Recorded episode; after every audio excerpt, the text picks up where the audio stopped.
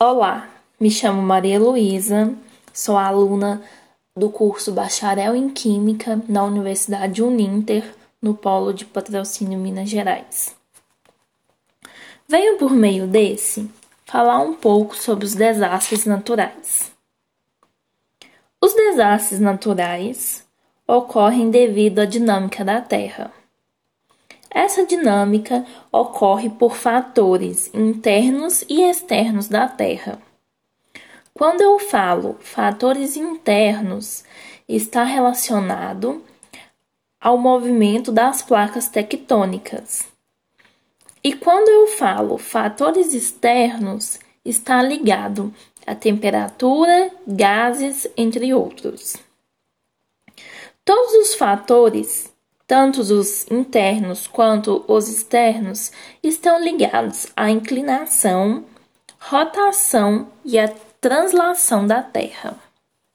Em minha cidade, não ocorrem desastres naturais com frequência.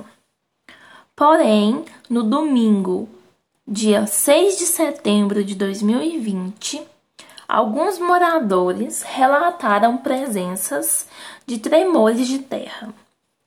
Segundo o Observatório Sismológico de Brasília, foi registrado em Patrocínio, Minas Gerais, um tremor de terra com magnitude 2.9. Por ser baixa magnitude, não houve danos ambientais nem danos sociais. Os desastres naturais podem ser previstos e prevenidos. Isso pode ocorrer devido à tecnologia junto com as áreas de conhecimento da física, química e matemática. Com isso, foi possível desenvolver alguns aparelhos que auxiliam na prevenção de alguns desastres, como o deslizamento. Os terremotos podem ser previstos através de aparelhos chamados sismógrafos, que estão ligados à área da física, mais precisamente com a lei da inércia. No Brasil, possuímos o projeto GIDS.